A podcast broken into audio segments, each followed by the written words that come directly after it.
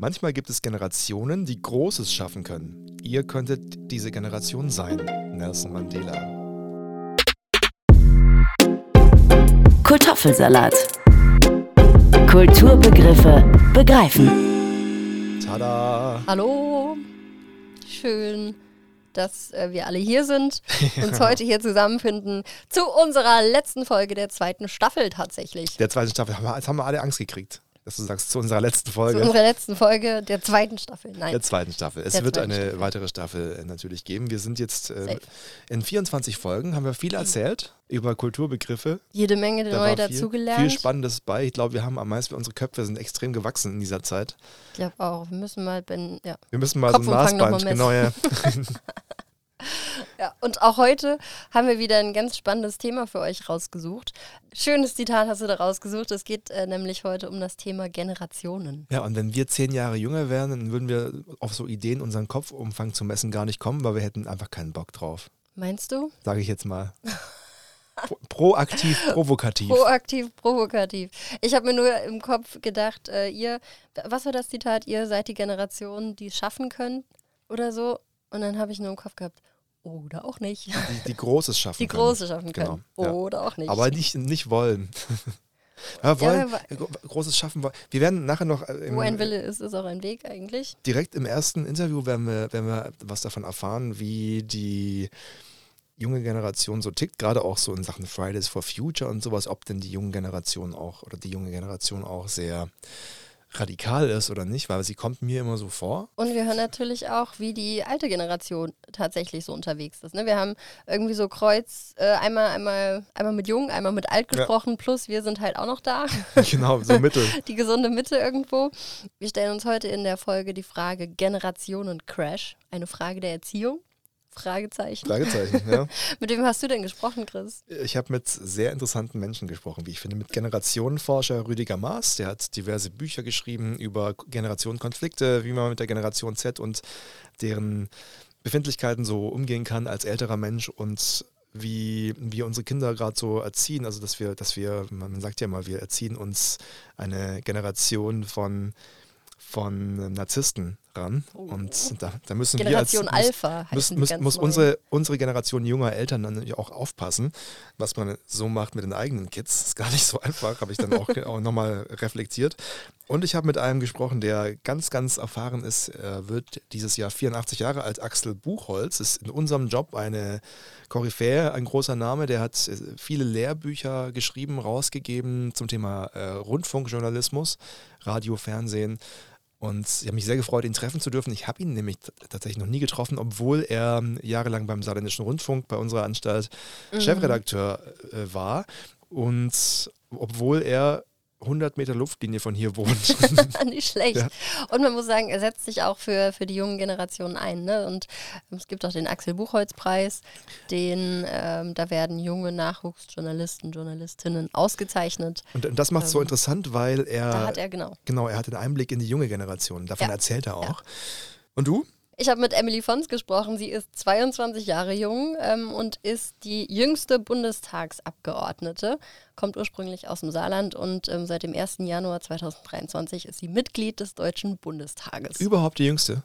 Überhaupt die jüngste, Wahnsinn. genau. Ja. Und die erste, die im Jahr 2000, 2000 geboren ist. Die hat die, die hat die Sonnenfinsternis nicht mitbekommen. Bewusst zumindest. Nicht proaktiv. Aber war bestimmt schon öfter streiken und demonstrieren als wir. Das mit Sicherheit. ich bin gespannt. Schöne Interviewpartner und ein schönes Thema. gibt natürlich unterschiedliche Generationen, die haben auch alle unterschiedliche Namen. Ich, die älteste, aktuelle, relevanteste, ist, würde ich sagen, das sind die Traditionalisten. Ne? Die Traditionalisten sind, ist das die Nachkriegsgeneration? Zwischen 35 und 45 geboren? Ja, so ungefähr. Mhm. Also ähm, das ist auch immer wieder lustig. Ne? Du hast je nachdem, so die Jahreszahl, äh, Jahreszahlen sind immer wieder unterschiedlich. Ich habe jetzt die Traditionalisten 1922 bis 1954 Ja. so ungefähr gefunden. Das Motto von denen ist, Arbeit ist das Leben. Genau. Die haben in ihrer Kindheit oder Jugend noch das Ende des Ersten Weltkrieges ähm, und oder den Zweiten Weltkrieg erlebt. Und viele der Traditionalisten wuchsen vielleicht ohne Vater auf und mussten schon früh lernen, selbstständig zu sein und um sich dann auch um die Familie zu kümmern. Also harte Arbeit, Loyalität, Respekt vor Autoritäten steht bei den Traditionalisten ganz weit oben. Das sind so diese deutschen Tugenden, die man oft hört. ja, in Ja, Kombination da mit. Obrigkeitshörigkeit. Sagt man das so? Ja, Obrigkeitshörigkeit? Im Sinne von, das sind noch Leute, die vielleicht sagen würden, na guten Abend, Herr Wachtmeister. Guten Abend. Ja. genau. Ich habe noch, Also die, die haben schwer gearbeitet, ähm, viel auch am Wiederaufbau mitgewirkt. Ich hab noch eine, eine Unterkategorie äh, entdeckt und zwar ist es bei mir zwischen 1935 und 45 unterteilt in die Nachkriegsgeneration, eben Mhm. ja materielle Sicherheit, harte Arbeit, Loyalität, Respekt, Pragmatismus und die zwischen 1946 und 55 Geborenen, das ist die Wirtschaftswundergeneration. Ah, stimmt. Die ist idealistischer, hat ein größeres Bedürfnis nach Selbstbestimmung und Partizipation. Da fängt es dann schon so ein bisschen an mit wieder, wieder, wieder rauswachsen aus diesem Ja. Kriegsloch sozusagen. Ja, so nach dem Motto, steht alles wieder, jetzt können wir anfangen, Genau. auf uns zu schauen und uns so ein bisschen selbst zu verwirklichen. Ich habe ähm, auch prominente Beispiele zu den Generationen gefunden. Bei den Traditionalisten wären das zum Beispiel Rainer Kallmund oder Marilyn Monroe. Rainer Kallmund ist schon so alt, das wusste ich nicht. Also Rainer Kallmund und Marilyn Monroe in einem Atemzug ist schon Ja, interessant. ich musste auch schmunzeln, aber ähm, Rainer Kallmund, der ist jetzt 74. Ach, Wahnsinn, ja. Sieht man ihm auch nicht an, ne? Nee, das stimmt. Grüße ins Saarland zu Rainer Kallmund Stimmt. in, diesem, in, diesem, äh, Unglaublich. dieser Stelle. Als nächstes kommen die bekannten und berühmt-berüchtigten Babyboomer. Okay, Boomer. zwischen, zwischen 1956 und 65 geboren. Die haben ein hohes Bedürfnis nach Sicherheit und legen den Fokus auf materielle Werte, Wohlstand und Karriere. Deswegen verstehen die sich überhaupt nicht mit der Generation Z. Das weiß ich noch nicht, ob die sich so verstehen. Nee, überhaupt, Das- nicht, das- überhaupt nicht. Überhaupt nicht. Ja. Ja, Weil sie eben, schwierig auf jeden Fall. Man muss da, glaube ich, sehr viel vermitteln und man Ja. muss miteinander reden, um die jeweils jeweilige Generation so ein bisschen verstehen zu können. Das ähm, Motto der Boomer ist so ein bisschen Leben, um zu arbeiten. genau, Und ähm, genau Mitte der 50er Jahre stieg die Geburtenrate stark an, weshalb der Generationenname der Jahrgänge, die zwischen halt 56 und 64 ist bei mir, geboren sind, dann halt auch Babyboomer heißen. Genau, die Generation wuchs im Wohlstand auf, bekam das Weltwirtschaftswunder mit, ähm, neue viele Wege eröffneten sich, ähm, gerade auch weil die Wirtschaft so am, am Laufen war. ja. Ich bin ja mal gespannt, ob nach der Krise, in der wir heute sind, auch so ein Aufschwung kommt, wo dann alle wieder plötzlich neue Kinder kriegen, die dann in 50 Jahren, so, so wir das noch mitkriegen, dann plötzlich die Generation sind, die wieder die Alten sind. Also ob es wieder so ein, ob es Ja. alles einen Wechsel gibt. Ein, ein, ein Wiederholen, ein sich wiederholen, Ah, eine ich weiß, was du Wellenbewegung. meinst, ja. Oh, das ist ein interessanter Gedanke. Ich kann gar nicht so weit, das ist voll komisch. Ich kann bestimmt so weit denken, aber ich kann es mir irgendwie schwer vorstellen. Ich will es mir auch gar nicht vorstellen. Nee. Und das heißt ja auch immer so schön, okay, Boomer. Und ja, das kommt so ein bisschen daher, dass, ich meine, zwischen Generationen, klar, hast du ja auch schon gesagt, ist öfter mal so ein bisschen Unverständnis. Und das beste Beispiel ist halt auch so der Satz, okay, Boomer. Das ist so die Erwiderung jüngerer Generationen auf veraltete Meinungen oder Aussagen der Babyboomer-Generation. Ja. Ähm, Zuerst benutzte eine 25-jährige neuseeländische Politiker diese Phrase, um einen älteren Kritiker im Parlament zum Schweigen zu bringen.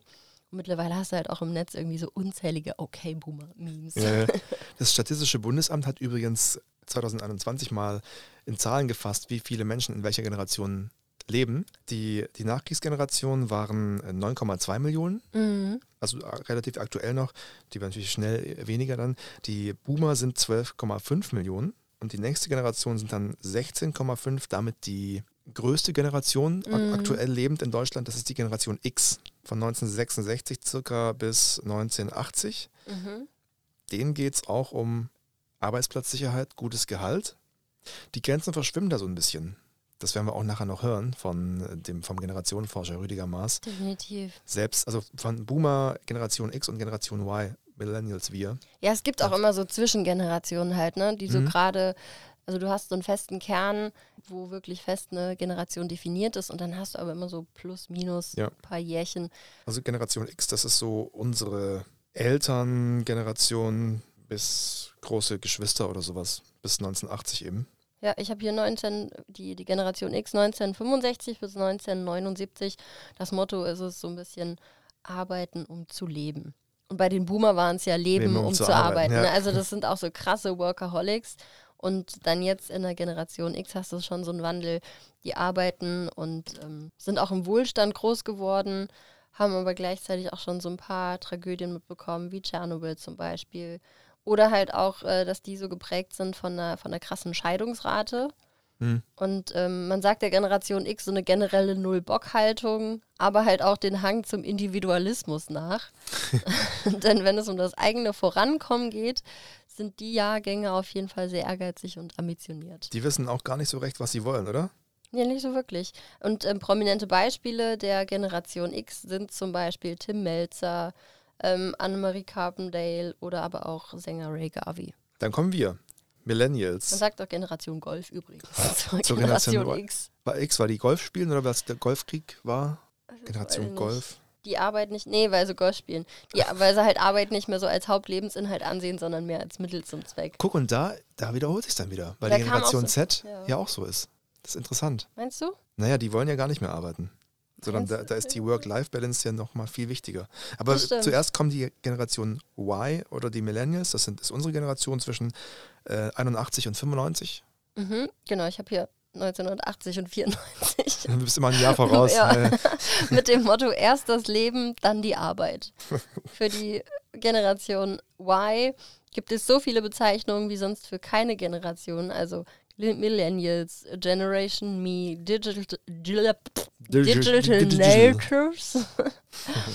genau, wir haben die Jahrtausendwende mitbekommen, daher halt der Name Millennials. Und ähm, sind die erste Generation, die mit digitalen Medien, also dem Computer und diesem Internet, sind wir groß geworden. Und dadurch haben sich natürlich extrem viele Perspektiven so für die Generation und alle Nachfolgenden eröffnet. Die meisten Millennials verfügen außerdem über eine sehr gute Bildung. Selbstverständlich. Oho. So sind wir, so sind wir halt einfach. Und, und Ja. bei uns war dann zum ersten Mal die Work-Life-Balance so richtig wichtig. Also, dass wir den Beruf mit der Familie vereinen können. Dass man dann auch guckt, dass man das jetzt mal nicht mehr die, nur noch der Mann arbeitet und die Frau zu Hause ist. Stimmt, da hat sich auch vieles getan. Man wollte Vor allem auch darf, ne? Dass es äh, gesellschaftlich nicht mehr so, dass du nicht mehr komisch angeguckt Ja. wirst, so nach dem Motto, ja.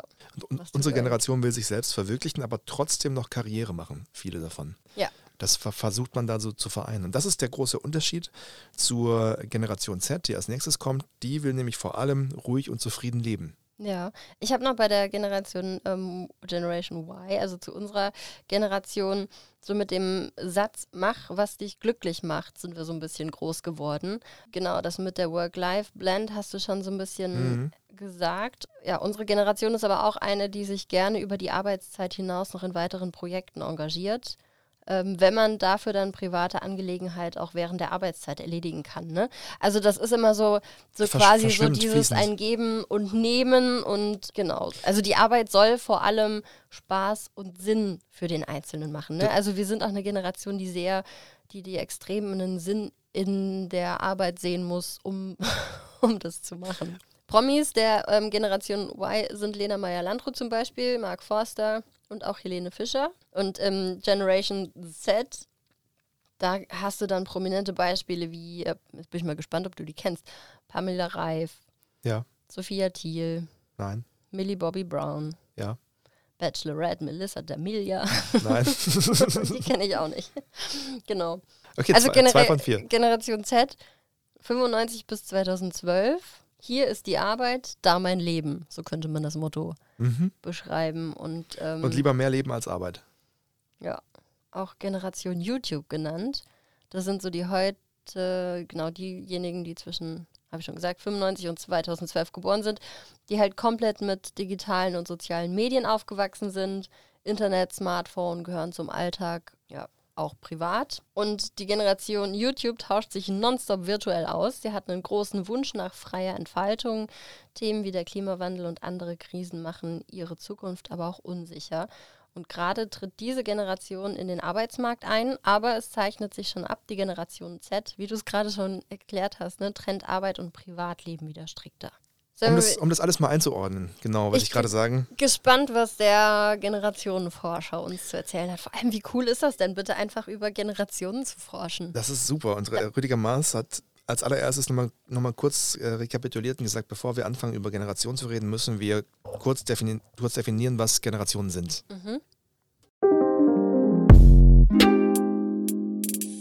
Also ursprünglich, etymologisch kommt der Begriff Generatio vom lateinischen Schaffen oder Zeugen. Und Raditio, das ist ein Teil davon von diesem Begriff, bedeutet so viel wie Übergabe oder Weitergabe. Man kennt sowas wie tradierte Werte. Ne? Mhm. Und äh, Tradio, Traditio kann aber auch vom Altgriechischen als Geschlecht ähm, ähm, übersetzt werden. wenn man das zusammenfasst, haben wir so eine Geschlechterabfolge. Also es geht immer dahin, dass quasi ähm, ähm, Eltern bekommen Kinder und die Kinder wachsen wieder heran und bekommen wieder Kinder. Also so eine Chronologie. Und wenn man das mal verstanden hat, sieht man, dass diese äh, Chronologie ja alle unterschiedliche äh, Themen erlebt, unterschiedliche Erlebnishorizonte hat und dadurch gegebenenfalls, das muss man immer wieder belegen, unterschiedlich bespielt wird. Also weil sie einfach unterschiedliches erleben. Also wenn ich im Krieg groß werde, dann kenne ich nur Krieg. Oder wie jetzt zum ja. Beispiel äh, populärwissenschaftlich gibt es ja den Begriff Generation Z, den alle kennen. Die kannten bis vor zwei Jahren nur Angela Merkel als Kanzlerin. Und, und so sind eben Unterschiede da die man so sehen kann. Das, das, heißt, die Erfahrungswerte, die eine Generation macht, sorgen dafür, dass die Generation auch sehr ähnlich tickt, oder? Nein. Also ähm, damals der erste, der erste Soziologe, der so, ja, wenn man so will, wissenschaftlich äh, untersucht hat, war Karl Mannheim, der damals nur Männer untersucht, rückwärts betrachtet und vor allem eben auch Männer, die eben im Ersten Weltkrieg waren. Und er hat drei Säulen da äh, äh, benannt, die aufbauend aufeinander sind. Das erste ist die Generation Lagerung, dann die Generation Zusammenhalt und die Generation Einheit.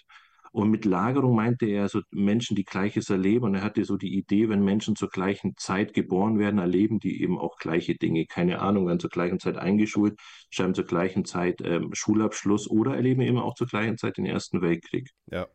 Ähm, weil das nicht ganz aufging, hat er eben dann nochmal zwei weitere Themen reingebracht, den Generationenzusammenhang das heißt also, ähm, die Erfahrungen müssen auch zur gleichen Zeit, wenn man so will, auch geteilt werden im, im gleichen Alter. Und man muss auch eine gleiche Weltanschauung dann dadurch haben, weil sonst nehme ich die Erfahrung ja unterschiedlich auf. Das ist natürlich nur bedingt umsetzbar, weil wir natürlich nicht unbedingt, wenn wir alle zur gleichen Zeit geboren werden, Gleiches erleben.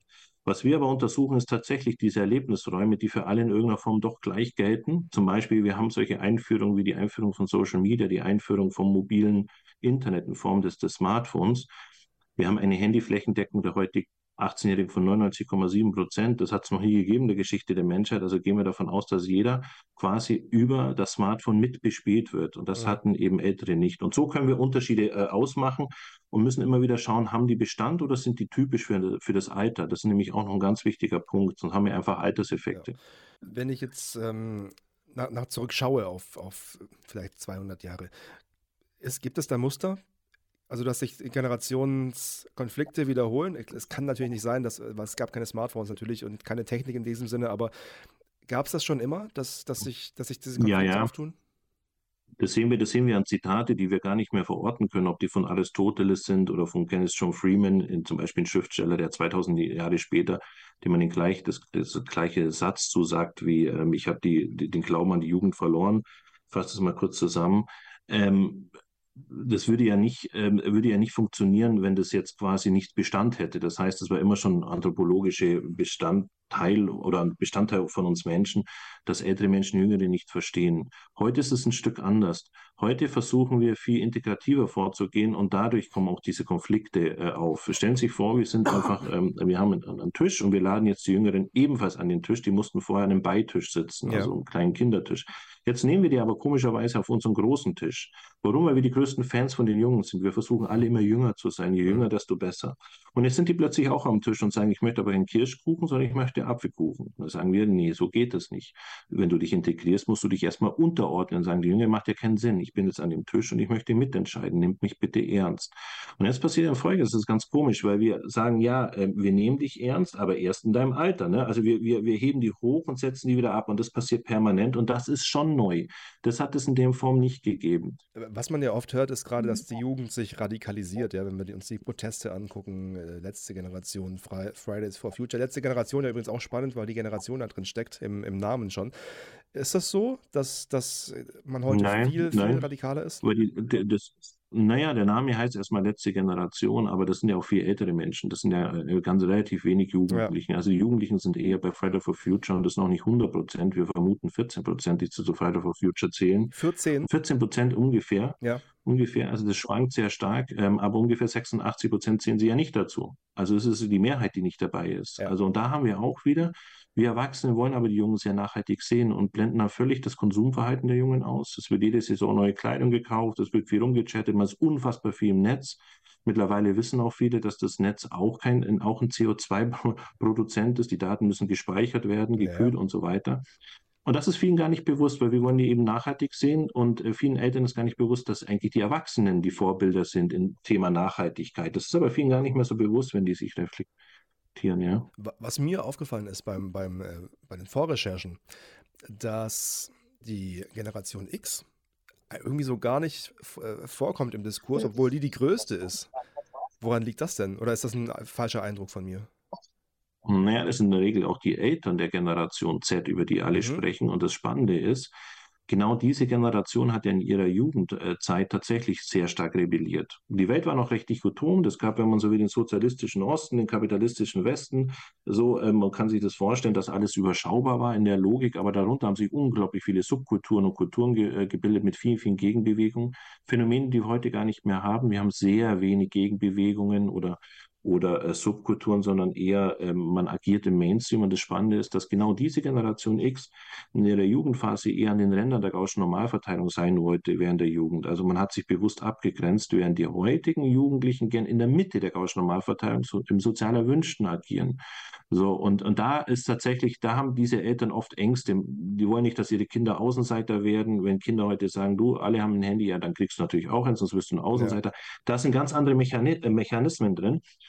Schlicht und greifend, die, äh, diese Eltern haben das gar nicht gelernt, quasi im Mainstream zu agieren, sondern die haben das erst später gemacht. Also es ist äh, auf jeden Fall spannend. Ja, diese Generation geht unter, weil alles so ein bisschen auf Boomer versus Generation Z. Man kann auch sagen, Ja. die Millennials gehen ein Stück unter. Ähm, wir merken auch in unseren äh, Umfragen, in unseren Studien, dass wir sehen eigentlich kaum Verhaltensunterschiede zwischen Millennials und Generation X, by the way, oder Generation X und, und teilweise Babyboomer. Das, das sind die Alterseffekte stärker. Das heißt, im Alter, wenn ich Kinder habe, gesettelter bin, ein Haus äh, baue und so weiter, sind viel, viel stärker als diese Generationszuschreibungen. Jetzt äh, wollte ich noch zum, zum Abschluss fragen, äh, welchen Tipps Sie mir geben können, mit der Generation Z äh, klarzukommen, beziehungsweise welchen Tipps Sie geben können, wie man, wie man intergenerationär ein, ähm, ein Leben führt, bei dem alle zufrieden sind. Aber es klingt gerade so, als wenn man nichts tun kann, außer auszusitzen, weil es einfach immer so ist, dass es diesen Culture Clash zwischen Generationen gibt, oder? Nee, nein, nein, nein, nein, nein, nein. Wir haben jetzt tatsächlich eine Jugendkohorte, die enorm digital bespielt worden ist. Das hat es noch nie gegeben in der Geschichte der Mhm.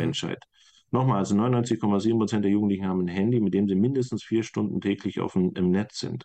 Das ist schon neu. Das ist eine neue Bespielung. Wir gehen aber davon aus, dass die digitale Bespielung mehr wird. Das heißt, ab jetzt werden die Generationen eher äh, in diese Richtung gehen äh, mit dieser Bespielung, dann auch diese Mechanismen. Und jetzt auf die Frage zurück, was kann ich machen? Ich muss mal die Perspektive der Gegenseite mal einnehmen. Ich muss mal überlegen, wie ist denn das, in eine Welt groß zu werden, wo ich die mir gar nicht mal vorstellen kann, ohne Smartphone, ohne Internet. Also kann ich die auch nicht einfach wegnehmen, Ja. weil die einfach immer Teil der Umgebungskomponente war. Ähm, ich kann mir vorstellen, wie ist das denn, wenn ich permanent immer aussuchen muss, mitentscheiden muss, permanent, äh, ähm, äh, das überfordert ja auch, immer, immer auszusuchen, immer auszuwählen. Und dann versteht man auch, dass die zum Beispiel dankbar sind, dass auf Netflix ähm, Vorschläge kommen. Zu 80 Prozent würde der Film zu dir passen, zu 95 Prozent Ja, und so stimmt, weiter. ja. Oder Bewertungsportalen. Genau, weil das einfach eine Überforderung ist. Man, man versteht aber auch, dass wenn ich dauerbefeuert werde, dass auch Filme mit langweiligen Sequenzen mich einfach animieren, dann sofort aufs Handy zu schauen. Dass Orte zum Beispiel, wo ich am Bahnhof oder so warten muss, konditioniert sind, mittlerweile einfach aufs Handy zu schauen und so weiter. Wenn man einfach die Perspektive einnimmt, dann versteht man auch so ein Stück die Sicht der, der, der Jüngeren und wie schwer das ist für die Jüngeren, sich in unsere Fußstapfen reinzuversetzen, also in unsere Welt, weil das für die ja nie möglich war. Höchst aufschlussreich. Das war richtig Ja. interessant. Es war, äh, steckt sehr viel drin, auch, man, man lernt auch sehr viel, fand ich. Wir haben ja äh, dreimal so lang gesprochen. Ja, das glaube ich. Ich habe mir jetzt gerade zum Ende die Frage gestellt. Ich musste lachen, als du gefragt hast, oder als du nach einem Tipp gefragt hast, mit der Generation Z klarzukommen. Wie kommt denn die äh, Generation Z mit dir klar? Das ist mir egal. Beziehungsweise, was, oh, was, was stört dich denn so arg? Das ist ein komplett anderes Mindset. Ich kann nicht mit, damit nicht. Ich habe am Wochenende war ein Freund zu Besuch, der in Köln wohnt, äh, der in, in Dortmund wohnt. Oh, mir ist Kaffee auf deiner Couch Das aufgelaufen. macht der Couch nichts. Okay. Der, der, der, in Dortmund, der in Dortmund wohnt. Und wir haben uns unterhalten und der arbeitet in der Stahlbranche und ist da, der, der macht da Verhandlungen, der fliegt ja ständig in die USA und muss da Millionenverträge verhandeln. Und meinte dann, haben wir so, haben wir so von der Generation Z gehabt. Und er meinte, ich hasse die Generation so sehr. Das sind alles, das ist alles faules Pack, die nichts mehr machen wollen und sowas. Und dann ist mir, ist mir aufgefallen, das ist interessant, weil das einfach in, in jedem Job so ist, dass, dass diese Generationen Konflikte bestehen. Das ist gar nicht nur bei uns. Bei uns als Beispiel, wenn da ein Nachwuchskollege kommt, der der gerade erst lernt, in der Ausbildung ist, Volontariat nennt sich das bei uns ja, und dann mhm. gibt er dir einen Text ab, den, den redigierst du, den gibst du ihm dann zurück und sagst so und so und so musst du das machen bitte. Dann denke ich dran, wie ich äh, in, also auf seiner Position war und wie ich dann gesagt habe, cool, vielen Dank für den Input, ich lerne und mach's beim nächsten Mal besser. Mhm. Heute passiert, dann, du kriegst einen Anruf und gehst eine Stunde den Text durch und bei jedem Satz heißt es, ja, aber das habe ich so und so gemeint. Ja, aber das habe ich das und das gemeint. Ja, aber, mhm. ja, aber, ja, aber, ja, aber. Wo du eigentlich einfach nur von jemandem, der, der 15 Jahre Erfahrung hat in dem Job, den Hinweis annehmen solltest, es ist halt nicht richtig so aus folgenden Gründen. Da brauche ich kein ja. ja, aber, sondern so ist es in der Ausbildung. Da kriegt man halt die, den Input den man umsetzen sollte. Das ist was, was, also die haben die Weisheit mit Löffeln gefressen. Das ist bei ganz, ganz vielen so. Das beobachte ich auch nicht nur im, im Job, sondern, sondern, sondern, sondern auch an anderen Stellen. Und natürlich ist es dann halt schon so, dass, dass dieses ständige, ich bin jetzt lieber mal eine Woche weg, statt irgendeinen Auftrag zu, zu übernehmen. Man muss wissen, dass bei uns vieles über Aufträge passiert mhm. und man Aufträge einfach annehmen oder, oder ablehnen kann. Das heißt, du hast extreme Probleme in vielen Redaktionen, Aufträge an äh, junge Leute abzugeben, weil die einfach nicht da sind. Das, ist, das mhm. kommt in mhm. meinen Kopf nicht rein. Und hast du privat mit äh, der Generation Z zu tun? Meine Schwester ist, äh, ist in der Generation Z, glaube ich. Da wäre mir jetzt nichts aufgefallen. Hat die ein anderes Mindset oder kommt ihr da so aneinander? Die studiert noch, deswegen ist, muss, muss man mal gucken. mal abwarten. Also, genau. Aber ansonsten habe ich jetzt, nee, ich bin, ich habe ja nicht mit, mit, mit so jungen Leuten zu tun. Ich bin schon zu alt für sowas. Oh, komm schon. Nee, das klingt immer, als wärst du, keine Ahnung, 20 Jahre älter als ich und irgendwie sind wir auch nur ein paar Jahre auseinander. Wenige Jahre, das stimmt. Oder? Ähm, vier, glaube ich, aber ja, es, es, ist interessant war, das, das, das zu dem Thema noch, äh, das haben wir, habe ich nicht mal mit, mit reingeschnitten, aber er sagte, dieses, dieser dieser Clash zwischen, und ich kenne einige auch in unserer Generation, die das genauso sehen wie ich, die die Generation Z furcht, furchtbar finden und deren Mindset und die dann sagen, es war schon immer so, dass Generationen einander nicht verstanden haben, dass man als Ältere die Jüngeren nicht verstanden hat, aber jetzt kommt ein Sozialneid dazu, weil wir eben nicht so sind, dass wir uns ständig Freizeit nehmen mhm. und die Älteren sowieso nicht. Und deswegen fängt man an, das zu bewerten. Ja, und negativ zu bewerten. Klar, weil du natürlich das Gefühl hast, so nach dem Motto, ne, ich bin hier nur am Ackern und am Schuften ohne Ende und die machen irgendwie Larifari easy peasy und haben halt noch Ansprüche. Genau, dann, dann, dann kommt, kommt dieses, dieses, die sind faul, die machen nur, was sie wollen. Und er hat ein, schön, ein schönes Gleichnis äh, gebracht, wie ich finde. Er hat gesagt, die haben halt, wenn die auf den Arbeitsmarkt kommen, haben die halt, können die sich aussuchen, was sie wollen. Mhm. Weil es jetzt weniger Konkurrenz gibt die geburtenstarken Jahrgänge, die haben sich durchsetzen müssen mit Ellbogen und allem. Und das war früher so, äh, also wenn ich mir, wenn ich jetzt reise und mir ein Hotel aussuche, will ich natürlich das Beste haben, das beste Hotel. Und damals gab es das nicht. Da gab es halt ein Hotel, dann bin ich hin und dann war ich glücklich, weil ich Urlaub hatte. Ja. Heute gibt es eine Auswahl von 100 Hotels und du nimmst dir halt das, wo, wo du weißt, da ist ein Whirlpool im Zimmer und da hast du ein geiles Frühstücksbuffet. Ja, definitiv. Und das ist halt mit dieser Work-Life-Balance dann so. Dann nehmen die Leute sich halt raus, was sie, was sie können, weil sie sich erlauben können. Und dass mhm. das dann mhm. bei den, bei den älteren Generationen nicht gut ankommt, das ist dann hausgemacht sozusagen. Ja. Ja, kann ich ein, kann ich ein Stück weit, ja, kann ich ein Stück weit nachvollziehen, auf jeden Fall. Ich glaube aber, dass man da auch einfach genauer hinschauen muss. Ne? Also natürlich ist so dieses, ich äh, muss halt auch arbeiten, um mir irgendwie mein Leben finanzieren zu können, gar keine Frage. Ähm, und dass die Generation einfach mehr auf sich achtet, ist, glaube ich, auch verständlich und nachvollziehbar, weil überleg mal, was, was sieht denn die, die, oder was hat denn die Generation Z die ganze Zeit gesehen? Die haben vielleicht Eltern, die schuften und ackern ohne Ende, die immer müde sind, die vielleicht gestresst sind durch die Arbeit, wie auch immer. Natürlich hast du dann hier und da mal Freizeit oder am Wochenende machst du was. Und irgendwie ist es ja auch naheliegend, dass du dann als Kind, wenn du das irgendwie so von deinen Eltern äh, ja, vorgelebt bekommst oder bei deinen Eltern auch einfach siehst, dass du dir dann irgendwann denkst, ja, ich will aber nicht mein Leben lang so gestresst und so müde und so alle sein. Ja, das, also das, das ist ja Gründe. schon nachvollziehbar, warum die sich dann auch ganz genau überlegen, wie viel sie arbeiten. Und wenn sie merken, okay, es ist gerade einfach zu anstrengend, ich, ich überarbeite mich nicht, so ich mache das einfach nicht so prinzipienmäßig, dann ist das ähm, wenn man genauer hinguckt, irgendwie, irgendwie nachvollziehbar. Und das hat der Rüdiger Maas ja auch gesagt, ähm, die müssen ja permanent auch schon mitentscheiden. Ne? Und ähm, das war bei uns, also ich kenne es auch, einfach noch anders. du bist nicht gefragt worden, was möchtest du denn zum Mittagessen, sondern es gibt heute Nudeln, Punkt. Und entweder isst du es oder du isst es Ja. halt nicht. So. Und ähm, genau, ich glaube auch, wenn, wenn wenn du schon immer überall mitentscheiden musst, vielleicht kennt man das auch von sich selber, irgendwann am Ende des Tages bist du einfach entscheidungsmüde. Du hast keinen Bock mehr zu entscheiden. Deswegen, Das ist das keine eine. Ahnung, schlägt Net Netflix dir dann was vor. Ja. Und wenn du das aber schon in jungen Jahren, glaube ich, machen musst, das ist anstrengend. Kann auch anstrengend Das sein. andere ist aber, wenn du es machen darfst, glaubst du, du darfst es überall. Das heißt, du erziehst dir als, als. Elterngeneration eine, äh, eine Generation eben von Narzissten heran, wie wir es Mhm. vorhin schon hatten, eine, eine Generation von Leuten, die ein unfassbares Selbstbewusstsein haben und man weiß gar nicht, wo die das eigentlich hernehmen, Ja. weil, es, weil, weil, sie, weil sie es von, von ihrem Selbstverständnis haben, aber eigentlich gar nicht haben dürften. Eben jemand, der in Ausbildung ist und Ja. dann meint, jemandem erfahrenen äh, Kontra geben zu müssen. Das, dazu hat er auch noch gesagt, wir, wir hatten oder wir hatten es davon, ich habe ihm erzählt, ich habe neulich mit 55-Jährigen gesprochen, die so geächtzt haben über ihre 20-jährigen Kinder, mit denen sie gar nicht mehr reden können, so richtig äh, auf Augenhöhe, weil die meinen, alles besser wissen zu müssen. Dann müssen sie, wollen sie den vorschreiben, jetzt gendert mal und ähm, Mhm. es tut dies und tut das und man darf das nicht machen, man darf das nicht machen, heute macht man das so und so. Das, das ist deswegen auch wieder hausgemacht, weil man sich früher bewusst von den Eltern emanzipiert hat. Man wollte nicht die gleiche Musik hören wie die Eltern, man wollte nicht die gleichen Mhm. Klamotten tragen. Und heute ist das anders. Das sind die Eltern eher, hat er gesagt, Freunde, Fans, Berater der Kinder. Und Ah, da das ist ist ein man- guter, guter Ausdruck. man, ja. man ist als Eltern eben eher jemand, der dann auf einer ähnlichen Ebene ist und dann halten die Jungen den Eltern eher den Spiegel vor und sagen, pass auf, guck mal, du musst das so und so und so machen. ja.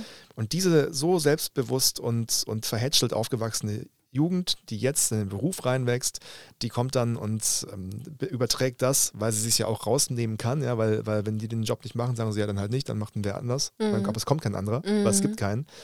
Dann können die sich vieles rausnehmen. Und das, das ist nicht, ich mosere ja dann aus meiner Sicht als der, der beruflich damit umgehen muss, dass, dass dann so Leute kommen, die meinen, es besser zu wissen als ich. Und das, das, das ist furchtbar. Ich kann, kann das nachvollziehen, dass so, so neunmal klug und Mhm. ähm, keine Ahnung, was das ist, einfach anstrengend ist, dass du dir manchmal halt auch einfach denken musst, okay, ich halte so kurz die Klappe, der macht in seinem Leben schon einiges mehr oder hat in seinem Leben schon, schon ein paar ähm, mehr Jahre irgendwie auf dem Buckel. Ich höre jetzt mal zu, was der mir, was der mir erzählt und guck, Ja. was ich davon mitnehmen kann und was nicht. Ne? Also das ist ja dann auch einfach dumm, wenn man äh, so ignorant ist und irgendwie Tipps und ähm, wohlgemeinte Kritik irgendwie nicht annehmen kann. Das äh, kann, ich, kann ich schon nachvollziehen. Das nervt. Was ich aber interessant fand, und zwar, da erinnere ich mich auch an Familienfeier von uns. Es gab immer einen Kindertisch, Ja. wenn wir irgendwo essen waren. Ja. Immer gab es diesen scheiß Kindertisch. Und ich habe es gehasst, wirklich. Ich habe es gehasst, weil ich mir gedacht habe, das ist so gemein. ja. Warum grenzt, also äh, da kommt wieder mein, mein, Gleich, äh, mein, mein Gerechtigkeitssinn kam dann durch. Ich fand es einfach unfair, dass die uns ausgegrenzt haben. Klar, macht Sinn, dass Kinder unter sich vielleicht auch irgendwie mehr spielen wollen. Ja. Trotzdem fand ich als Kind auch schon immer die Gespräche ne, am Erwachsenentisch viel interessanter, dass sie viel mehr mitnehmen können, als äh, so ein scheiß Memory-Spiel zu spielen. Mm, Deswegen fand ich das immer unfair und konnte das ähm, Beispiel von ihm aber gerade extrem gut nachvollziehen, weil er gesagt hat, ne, die, die dürfen jetzt mit an den großen Tisch und dann aber trotzdem nur nach den Regeln der Großen. Ja, ja. Ne? Und das passt ja dann auch irgendwie nicht zusammen. Also so dieses, du darfst mit, also du darfst mitspielen, voll und ganz, aber so nicht. Ja. so, und dann muss man halt schon auch, glaube ich, ja, man muss sich auch einfach bereit sein, da so ein bisschen eine junge Perspektive anzuhören. Sollen wir und mal eine junge auch offen- Perspektive hören? Ich und dann auch offen sein dafür. Ja, gerne. Äh, Wir können gerne die Emily Fons hören, mit der hatte ich ja gesprochen. Sie ist die jüngste, Abbun sie ist die jüngste Abgeordnete im Bundestag, 22 Jahre jung und super erfrischend. Die, ist, die, die war klasse. Du bist die jüngste Abgeordnete im Bundestag. Ähm, merkst du das in deinem politischen Alltag? Also ich persönlich merke es in meinem Alltag, wie ich sozusagen hier durch den Bundestag gehe oder wie ich im Saarland mich verhalte, merke ich es nicht, weil im Endeffekt ist mir egal, ob ich jetzt irgendwie 22 oder 24 bin, aber ich merke schon, dass die anderen Abgeordneten und auch teilweise die Leute, die hier im Bundestag arbeiten, mich schon anders sehen und anders behalten, be behandeln. Also es gibt zum Beispiel Pförtner, die unten am Eingang des Bundestages sitzen und die immer überprüfen, wer reingeht und wer rausgeht. Und natürlich kennen die die langen Abgeordneten, die schon ewig da sind. Und bei mir wird natürlich immer geschaut. Und es gab dann auch ein, zwei Situationen, in denen der Pförtner dann erstmal fünf Stellen angerufen hat im Bundestag und bei der Polizei im Bundestag angerufen hat, um zu überprüfen, ob ich auch wirklich Abgeordnete bin. Also es gibt so kleine Situationen, wo man dann schon denkt, okay, ähm, das ist nicht so gewöhnlich, dass hier junge Menschen Abgeordnete sind. Das hast du gesagt, genau, Pförtner zum Beispiel. Ähm, wie ist das aber, wenn es dann konkret auch um die, um die Arbeit und um Themengebiete geht? Hast du das Gefühl, dass äh, die anderen in dem Fall ja auch alle, weil alle älter sind, irgendwie so ein bisschen dich auch nicht ganz für voll nehmen oder dir denkst, okay, die, die, oder dich das selber vielleicht auch einschüchtert, ne, weil du denkst, okay, die haben halt alle so, sind in den Themen vielleicht auch viel mehr drin als ich. Also natürlich verstehe ich das komplett, wenn jemand, der seit 30 Jahren im Bundestag sitzt und im Bauausschuss ist, einen ganz anderen Blick darauf hat. Aber ich versuche eben immer, irgendwie, wenn ich im Saarland bin oder auch hier bin, zuzuhören, ganz viel dazu zu lernen. Und ich glaube, ich habe einen relativ offenen Blick, was mir dann schon hilft. Und ähm, was ich auch relativ oft merke, ist, dass ich tatsächlich eine ganz andere Perspektive habe. Also wir haben uns einmal mit dem deutsch-französischen Parlamentarierkreis getroffen da war der französische Botschafter da und dann ging es um, ja, wie Deutschland und Frankreich besser zusammenarbeiten können. Und dann hat einer gesagt, ja, es könnte doch deutsch-französische Hackathons, also Internetbegegnungen geben von jungen Leuten. Das finden junge Leute richtig cool. Und ich saß dann da und dachte so, okay, ich muss mich jetzt melden. Habe dann gesagt, ja, also ich finde das ganz toll, dass es hier mal schöne Alternativen gibt und das kann man bestimmt mal machen. Aber ganz ehrlich, ich glaube, es ist viel wichtiger, nach Frankreich zu fahren oder dass französische Schulklassen zu uns kommen und man sich wirklich vor Ort trifft, weil man weiß es ja, wenn man mal in Frankreich war, man erzählt noch zehn Jahre davon. Vielleicht war es irgendwie schwierig, die Sprache war schwer, aber man erinnert sich eben dran. Und dann haben alle gemeint, ah ja, okay, interessant.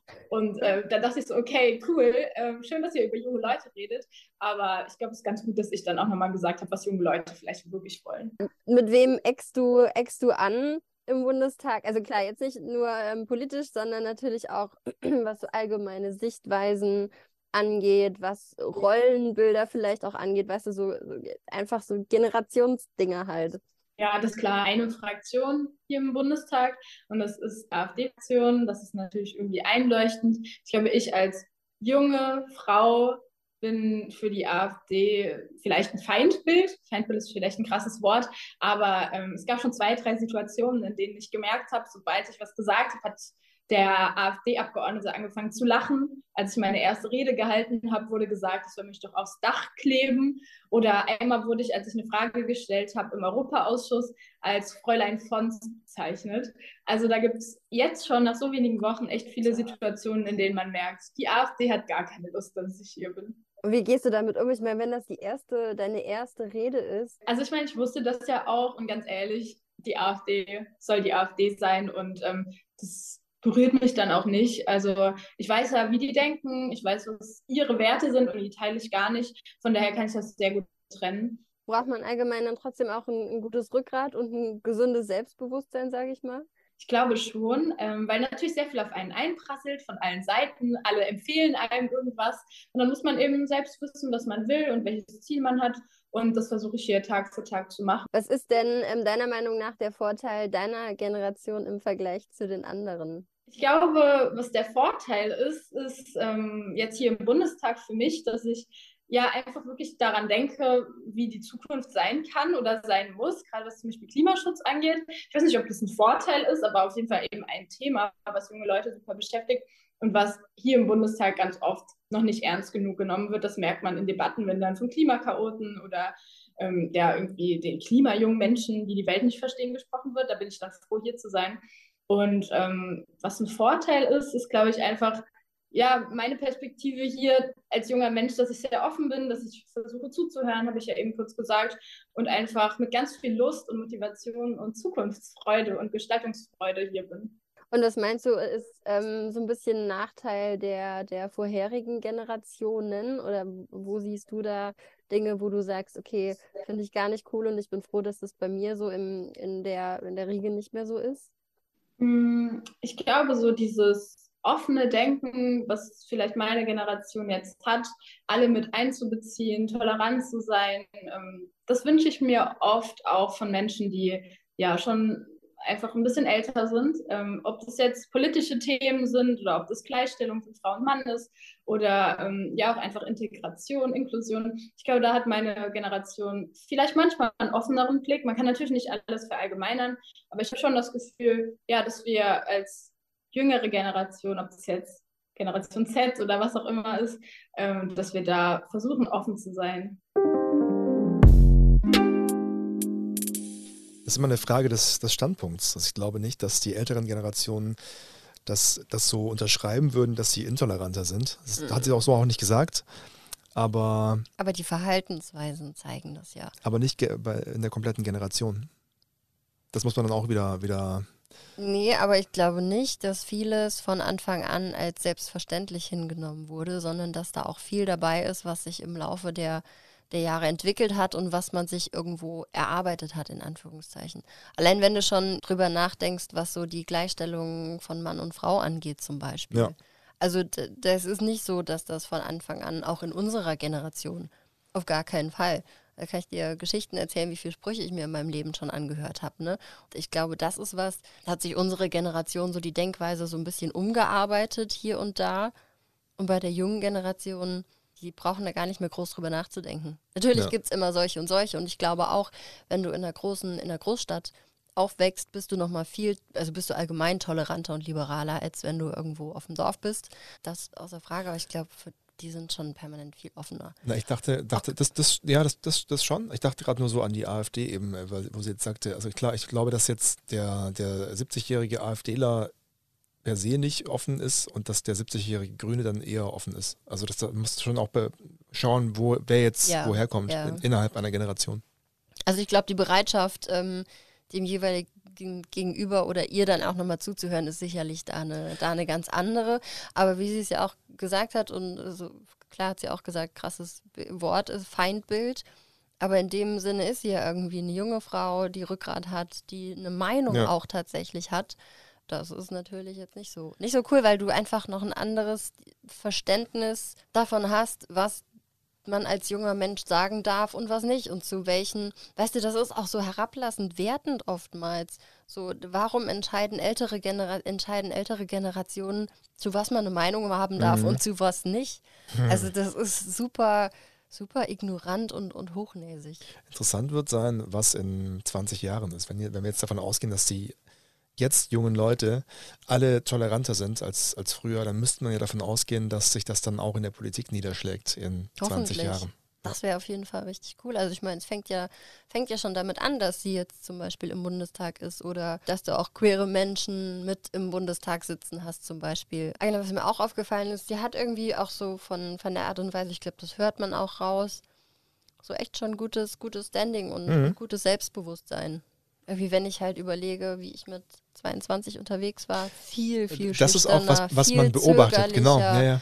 Die jungen aber Leute ich, sind viel selbstbewusster. Ja, aber ich glaube halt, wenn du auch immer wieder für dich schon von klein auf entscheidest oder lernst, selber Entscheidungen zu treffen und dann aber auch selber für dich einzustehen, dann hast halt irgendwie, glaube ich, schon auch ein gesundes Selbstbewusstsein, weil du hast ja. dir, also du triffst ja auch selber die Entscheidung und dann musst du das mit dir ausmachen und für alles andere kannst du das verargumentieren, glaube ich. Also dieses Mindset ist etwas, was, was die jetzt Jungen unterscheidet von, von denen, die früher mal jung waren, was alle Generationen eint, ist, dass alle mal Jugendwörter hatten. Oh ja. ich, habe, ich habe Jugendwörter gesucht. Oh, da bin ich gespannt drauf. Und Warte mal, was war denn, was war Ich guck mal, was mir ad hoc noch einfällt. Ich habe von den 50er Jahren bis heute. Okay, ich weiß auf jeden Fall, irgendwann war man noch so Gammelfleisch oder so, war ein Jugendwort. Das ist ein Jugendwort gewesen. Merkeln. Es, also dieses, das Jugendwort des Jahres gibt es seit 2008 erst dass es das gewählt wird. Aber Jugendsprache gab es ja schon immer eigentlich. Mhm. Und ich habe seit den 50er Jahren jetzt mal geschaut, was es für Jugendbegriffe, typische Beispiele von Jugendsprache in den oh, 50, 50er Jahren die man teilweise heute noch vielleicht auch lustig gemeint benutzt, also um, um, um sich über irgendwas lustig zu machen. Und zwar ein Tanzlokal oder Partykeller war damals der Schuppen, was man heute noch so im Gag sagt, ja? Ja. Guck mal, der Schuppen da hinten.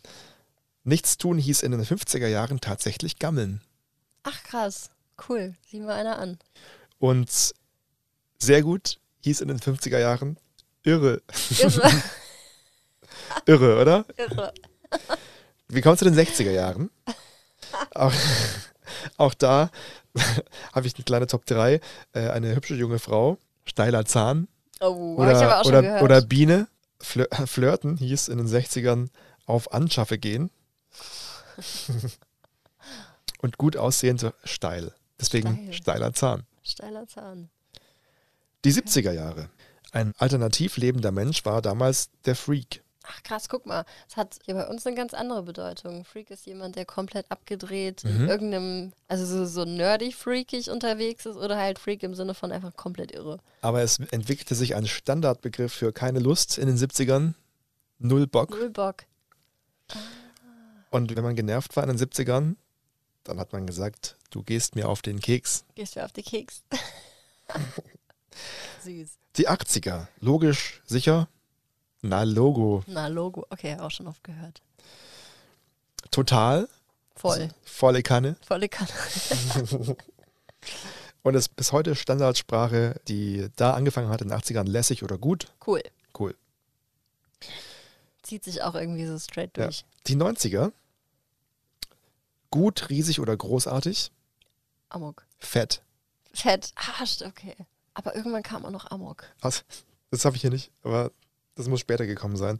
Ausruf der Überraschung, den meine Tochter jetzt aus der Kita mitbringt. Sehr Wow. lustig. Boah, ey. Boah, ey. Haben wir Himbeeren geschnitten im Garten und bei jedem so, boah, boah. und keine Ahnung haben in den 90ern, Null Plan? kein Plan. Kein Plan. Sagt man auch. Und dann noch die heutige Jugendsprache, YOLO, Alter, dicker, Digga. Ah, übelst, verkackt, übelst. zocken, lol, bescheuert, checken. Checkst du das überhaupt? Raffst du das? Übelst übelst verpeilt. und, und natürlich läuft bei dir. Ja, aber das auch, das sind Mhm. nicht mehr die ganz aktuellen Sachen, ne? Da gibt es noch, noch neuere Sachen, so mit Slay und keine Ahnung. Stimmt. Tschüss. Tschüss, Bruder. Bruder. Das kam auch noch irgendwann dazu. Und was ich auch witzig finde, jede Generation, du hast ja so dieses, ey Digga, Ja. jede Generation sagt das aber irgendwie anders. Du hast welche, die sagen, die sagen Digga. Das ist im Moment wieder nochmal so dieses Digga.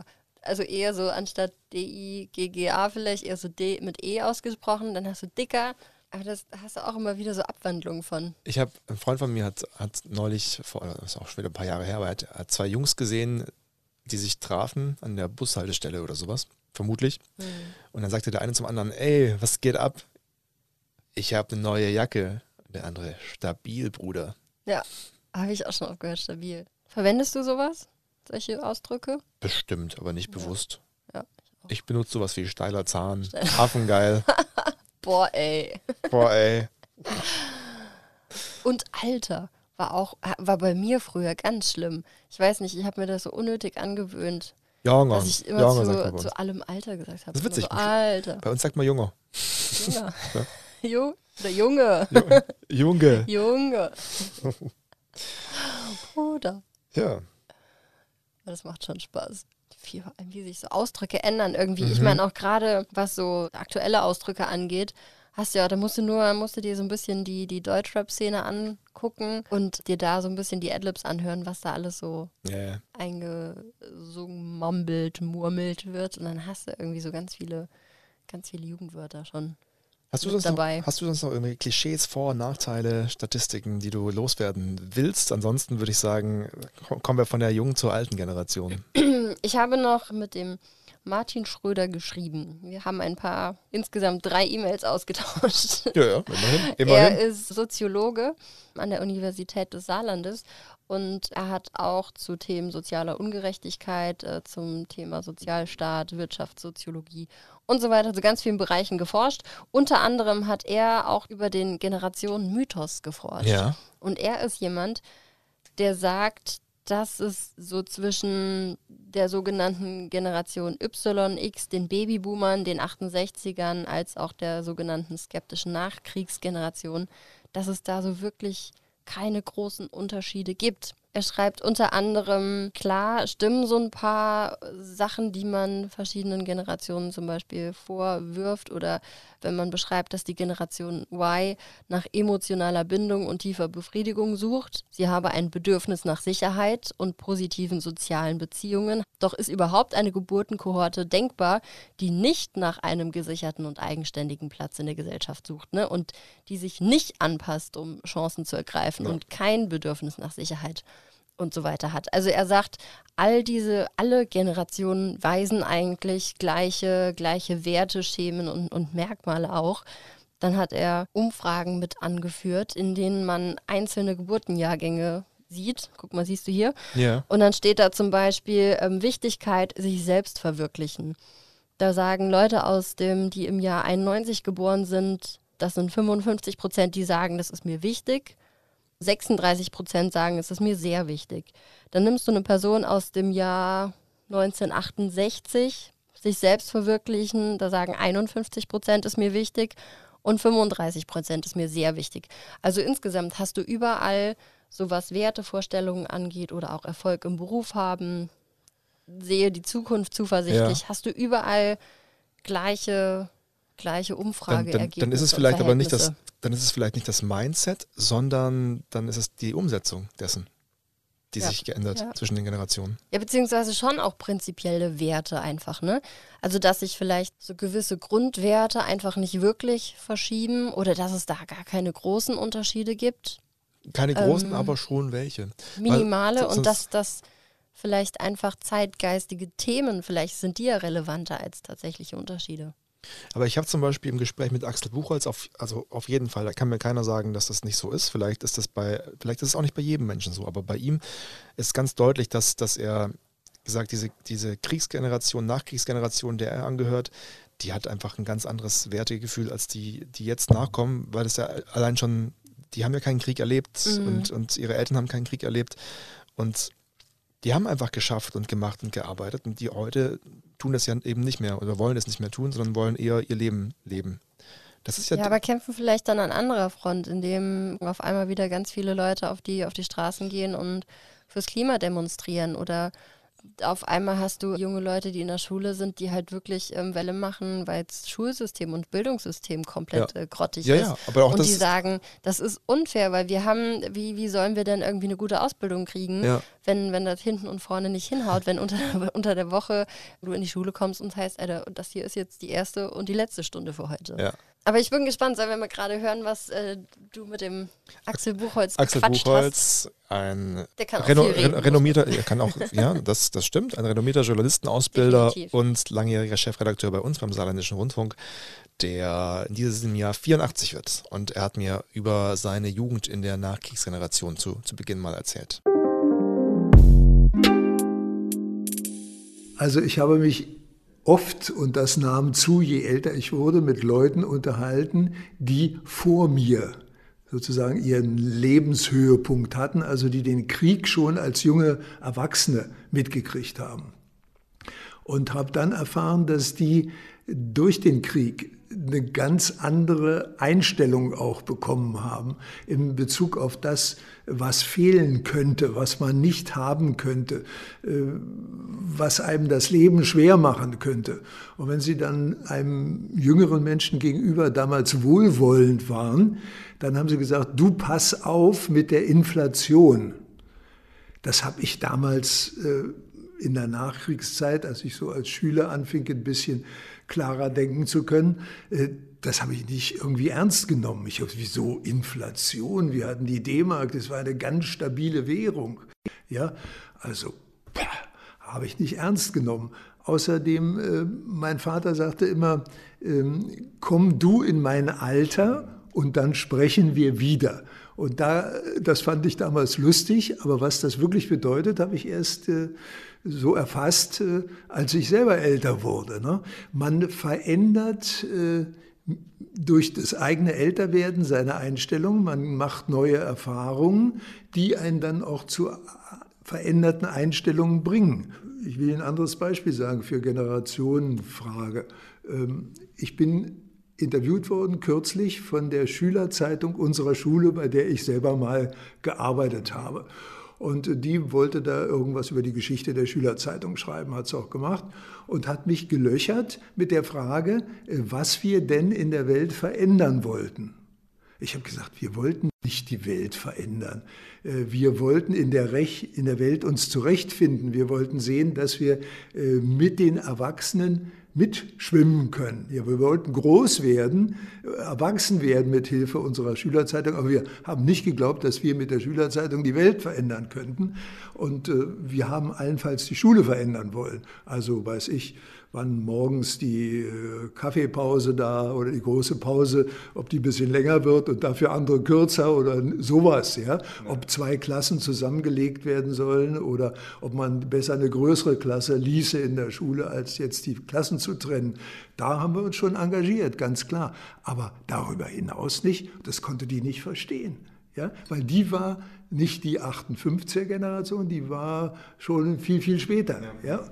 Und wir haben schon die 68er nicht immer so verstanden. Ja? Die 68er, die waren ja auch so, baff, ja, jetzt alles neu, die alten Säcke an Universitäten, wo auch immer weg. Und wir wissen jetzt, äh, wie es lang geht. Das finde ich hochspannend, weil ich habe das Gefühl oder hatte oft das Gefühl, dass dieses, diese, diese, seine Rolle als Journalist falsch verstehen und eher aktivistisch zu denken, dass, dass das ein, ein Phänomen von der jetzt nachfolgenden Generation ist, sozusagen. Aber dass, dass das in den 70er Jahren schon so war, hat ja irgendwie, zeigt ja, dass sich alles irgendwo auch wiederholt, oder? Ja, also damals dann links und dann dauert es nicht eine lange und dann kamen die Grünen. Ja, dann waren plötzlich, äh, CDU konnten sowieso einen suchen, der Journalist werden wollte. Ja, und dann kam äh, SPD, Welle und dann kam plötzlich die grüne Welle. Und dann waren die die, die äh, Roten, meine Anführungszeichen, die waren dann plötzlich in der Minderzahl, weil die alle grün waren. Das sind schon Sachen, die für eine be bestimmte Zeit typisch sind. Das ist ganz klar. Wie man das jetzt nun äh, generationsmäßig zuordnet, das ist dann wieder eine andere Frage. Auch diese Work-Life-Balance. Ja. also für mich war es selbstverständlich, als ich beim Saarländischen Rundfunk angefangen habe, wenn ein Auftrag für einen freien Journalisten da war, dann habe ich diesen Auftrag angenommen. Ja. ja. Einmal, weil es mir Freude gemacht hat, zum anderen, weil ich darin eine Wertschätzung sah und zum dritten natürlich auch, weil ich dann ein bisschen mehr verdient habe, als wenn ich ihn nicht angenommen hätte.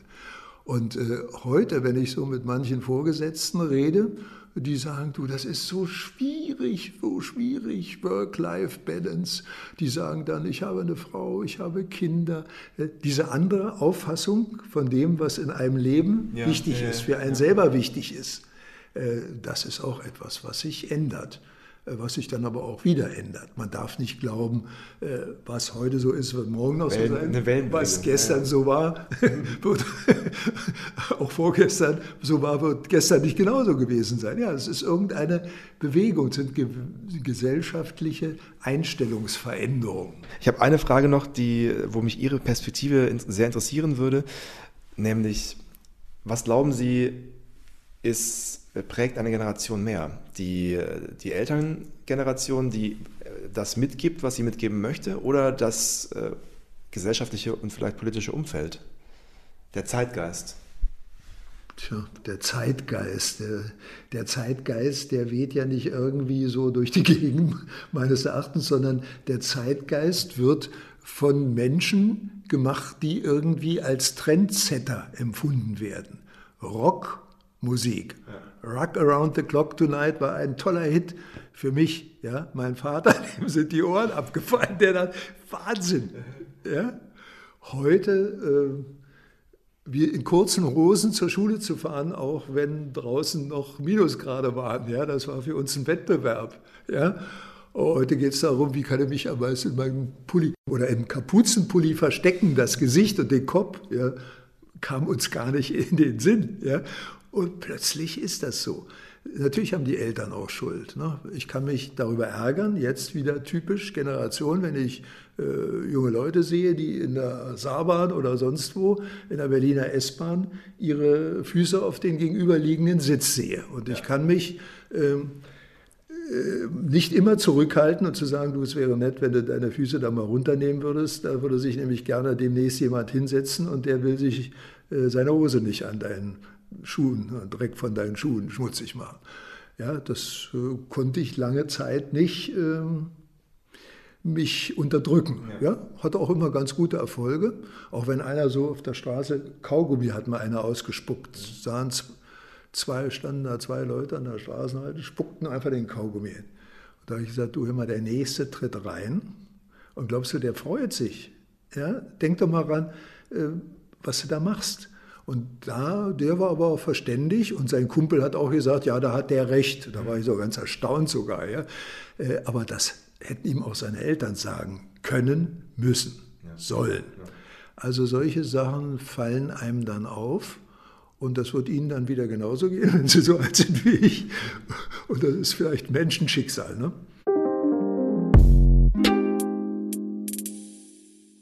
Mal kurz noch eine Definition für Zeitgeist rausgesucht. Ja. Der Begriff Zeitgeist lässt sich als die Art und Weise definieren, wie die Menschen zu einer bestimmten Zeit im Sinne eines Zeit Zeitalters denken, fühlen und sich entsprechend ihres Denkens und Fühlens verhalten. Man könnte auch sagen, Zeitgeist meint die Mentalität, die gerade in Klammern vorherrscht. Ja, das prägt Generationen, klar. Das prägt auf jeden Fall, ja. Und wie er jetzt sagte, die Eltern, ne? Ob die Eltern sagen, schmeiß Ja. einfach deinen Müll auf den Boden oder ob die Eltern sagen, und die, das glaube ich, kann ich jetzt schon sagen, dass die Generation Z ihren Kindern sagen wird, du schmeißt kein Kaugummi auf den Boden, sonst gibt's Ärger. Ja. Das auf jeden Fall ja, dass, dass so Generationen sich gegenseitig dann auch irgendwie noch miterziehen. Oder die wird sagen, Und lieber, lieber so- Aljoscha Knut, ich finde das jetzt gar nicht nett, wenn du den Kaugummi auf den Boden schmeißt. Aljoscha Knut. Entschuldigung. Nee, cooler Name. er hat ja auch noch erzählt von Tipps, die ihm gegeben wurden, damals zu der Zeit zur Inflation und so weiter. Ja. Da habe ich auch nochmal, bin ich ein bisschen abgeschweift, weil ich mir überlegt habe, macht das überhaupt Sinn? Also natürlich macht es Sinn, wenn die eine Generation, die mehr Lebenserfahrung hat, wie wir auch schon irgendwie gesagt haben, ne, der anderen Generation so ein bisschen ihre Erfahrung mitgibt und irgendwie Hilfestellungen vielleicht auch gibt oder Kniffe oder wie auch immer. Und dann finde ich es auf der anderen Seite aber auch schwierig, weil manche Tipps, die irgendwie weitergegeben werden, halt gar nicht mehr zur aktuellen Zeit passen. Ne?